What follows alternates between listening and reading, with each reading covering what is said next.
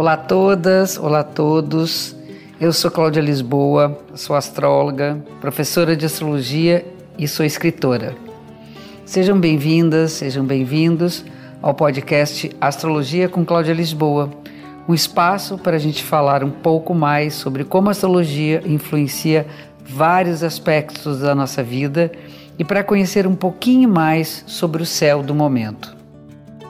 Toda segunda-feira tem um programa novo no ar e para ouvir em primeira mão, assine ou comece a seguir o podcast na plataforma que você preferir. Está aqui a nossa, nossa planilha, nossos cálculos, para a gente entender quais são as tarefas da nossa semana, que toda segunda-feira a gente fica lá tentando entender como podemos nos conectar com esse céu que nos acompanha e que, eh, na sincronicidade, faz com que tudo flua melhor.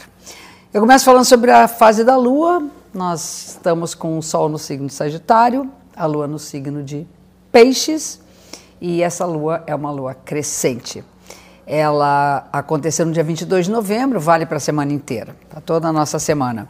A lua crescente, depois de uma fase da nova, que é a de semeadura, nós temos um período de alimentação daquilo que foi plantado. Os cuidados. Nutrir aquilo que está se desenvolvendo, fazer crescer. É um momento de expansão e nós temos que levar adiante os nossos planos, saber exatamente o que está na nossa meta, principalmente porque a Lua está no signo de Peixes, que é também regido por Júpiter, que também tem a ver com Sagitário. Exatamente Sagitário, associado a Peixes, são nossos sonhos, são nossos, nossos uh, planos para o futuro, aquilo que nós desejamos para nós, aquilo que de melhor há em nós. Então vamos cultivar nossos sonhos, vamos colocar nossas metas, que metas vocês querem alcançar. Vamos pensar apenas numa semana. Nessa semana, aquilo que for alimentado poderá trazer excelentes frutos no futuro. Então, tanto nós já estamos mais perto de alcançar aquilo que nós desejamos, como nós também podemos desenvolver uma pavimentar a estrada que nos levará à realização dos nossos desejos. Feliz Ano Novo para os sagitarianos da semana. E vamos lá então. Um, feliz Ano Novo, né? Feliz aniversário. E vamos às tarefas da semana, que eu chamo dos aspectos.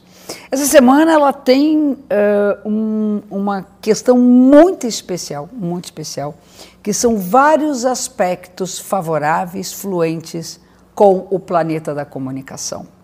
Então, ao contrário da semana passada, que a coisa era mais tensa, as palavras e a linguagem podia vir sob uma forma de botar o, a carroça na frente dos bois, essa semana a coisa fica muito mais afinadinha. Primeiro que há muito mais aproveitamento da nossa inteligência intuitiva. Segundo, o aproveitamento da nossa inteligência investigativa. E terceiro, o aproveitamento de tudo aquilo que nós estudamos, lemos, aprendemos, todos os teatros, todas as, as músicas, toda a cultura que nós sorvemos está hoje à nossa disposição para que a gente possa ampliar o poder da nossa linguagem, falando mais sobre o que nós conhecemos, e o poder até do nosso interesse, da nossa inquietude por mais conhecimento. Então a semana é muito favorável para quem estuda, para quem está para quem escreve, para quem usa a palavra, para quem precisa negociar, tudo que entra no campo da negociação, muito bom. Tirem a limpo também tudo que está meio esquisito, aquilo que ficou ali meio né, pendente nas relações. Eu acho legal poder conversar, poder falar, e isso pode ajudar a esclarecer melhor nossas dúvidas. Aí tem uma tarefa que é desafio, que é libertar-se do apego, principalmente o apego às pessoas, não, não é exatamente as pessoas, mas aquilo que, né, que fica preso nas relações. É claro que também é importante que a gente não fique apegado demais às pessoas, porque toda mudança ela pode nos deixar muito insegura, muito inseguros. E a vida é uma incerteza, nós nunca sabemos o que pode acontecer, a outra ou os outros, as outras pessoas podem mudar, a gente pode mudar, isso pode ser uma surpresa, tanto para nós quanto para os outros. Então, entender que há mudanças importantes a serem feitas e que a aceitação dessas mudanças é que. Uh, quer dizer, a aceitação, o bom aproveitamento das mudanças vem com a aceitação de que nós não devemos ficar presa, presos a algo que nos delimita, que nos fecha dentro de uma caixinha. Então, vamos sair da casinha, sair da caixinha é, do nosso aprisionamento amoroso, afetivo.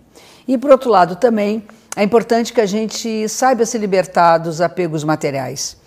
Isso não significa não cuidar do que é nosso. Temos que até ter cuidado para não precipitar atitudes com as pessoas ou em relação às nossas coisas. Mas é importante que a gente saiba, saiba ser livre dos objetos e que a gente consiga ser livre dos elos que me prendem ou que nos prendem às outras pessoas e que impedem que a gente seja livre. Essa é uma das é o vamos dizer, o único desafio da semana. No dia 28 de novembro, Netuno, que é um planeta muito lento, vai ficar direto. Ele ficou muito tempo retrógrado. Vocês sabem que eu não sou aquela pessoa que fico muito em cima da questão do retrógrado, mas a passagem, quando um planeta sai da retrogradação e ela entra no movimento direto, as coisas tendem a então andar com mais fluidez, porque não tem nada para voltar lá atrás, não tem nada para resolver, não tem que olhar as coisas que ficaram pendentes. E Netuno é o planeta da espiritualidade, do misticismo, do psiquismo, da imaginação e dos nossos sonhos, da sensibilidade e da intuição. Então, falando, né, voltando à questão da inteligência intuitiva, investigativa, nós teremos a abertura de um período onde a intuição vai atuar muito a nosso favor. É isso. E aqui a gente fecha mais um episódio da semana. Obrigada pela audiência. Espero vocês também no Instagram, arroba Cláudia Lisboa, e no Face, Escola Cláudia Lisboa de Astro. Até a próxima semana. Um beijo grande.